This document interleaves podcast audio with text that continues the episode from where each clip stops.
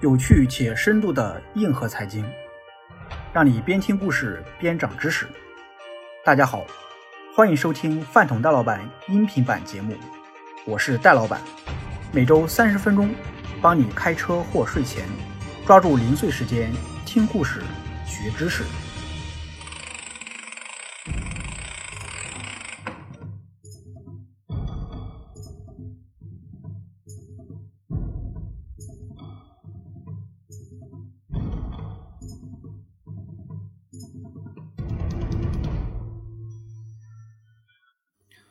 远川的听众朋友们，大家好！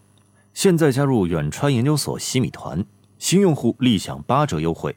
之前加入过饭桶戴老板投研圈的朋友，现在续费西米团可享七七折优惠。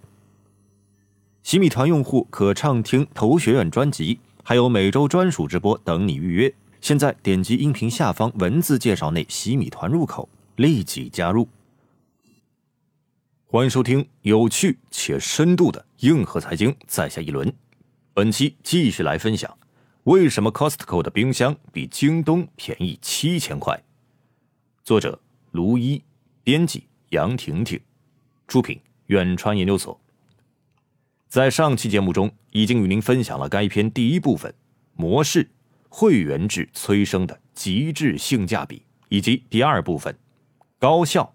电商冲击下的幸存者，接下来继续来分享该篇第三部分：眼镜水土不服。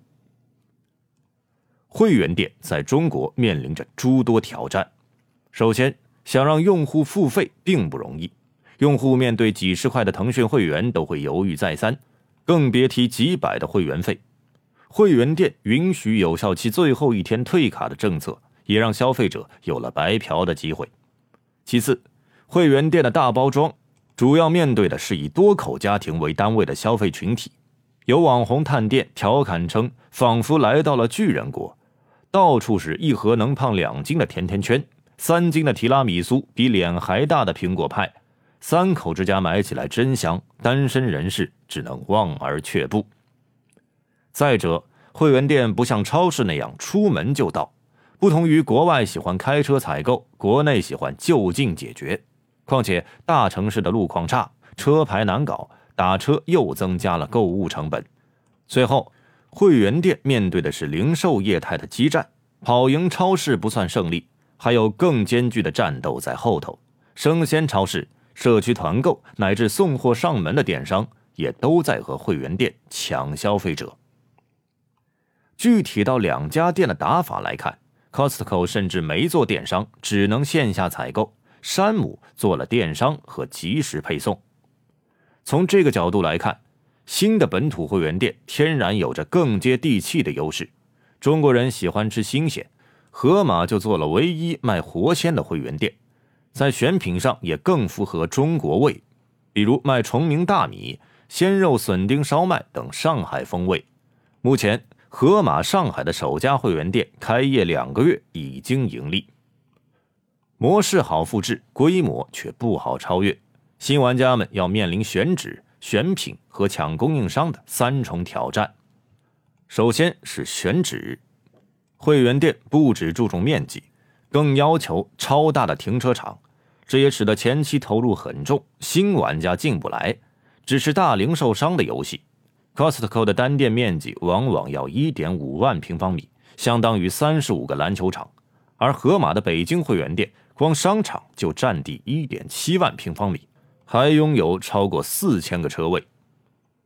第二，选品，想拉来会员，就要选到性价比最高、最爆款的商品。光说饮食习惯，中国人对美食更挑剔，口味也更加多元。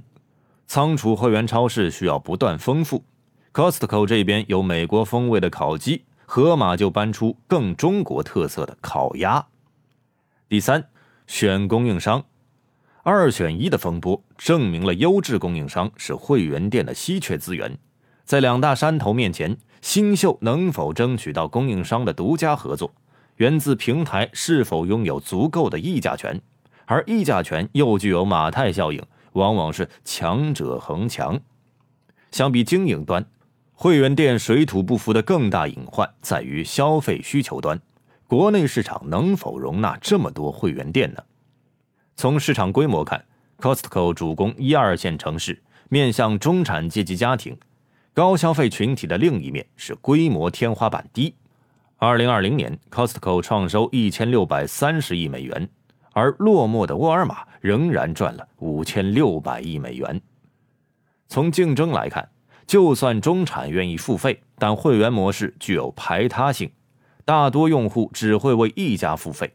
比起存量用户，新玩家们要去挖掘增量用户，争夺中产的第一张会员卡。现在。两大山头总共圈了四百三十万新会员，新增量已经不好找了。当新秀们开始积极拓店，面临的可能却是中产阶级和家庭用户不够分的尴尬境地。第四部分，尾声，在美国大片里，去仓储超市购物往往是这样的场景：周末，一家人开着大皮卡或 SUV。奔驰在人烟稀少的乡村马路上，一次采购就能囤够一个月的口粮。商业模式植根于当地的社会人文和地理环境中。美国庞大的中产阶级、极高的汽车普及率以及多人口的家庭结构，孕育出了 Costco 这样长盛不衰的线下零售之王。而在国内，这种构想或许就变成了拥堵的交通、难搞的车牌。大城市的社畜们忙着加班和相亲，中产们背着房贷还在薅社区团购九毛九的鸡蛋。比起要开半天的车去仓储会员店，似乎不如睡上半天，然后打开手机叫个外卖。以上就是本文全部内容，感谢您的耐心聆听。喜欢的话，欢迎订阅及关注。更多有趣且深度的硬核财经故事，我们下期继续来分享。再下一轮，下期再见。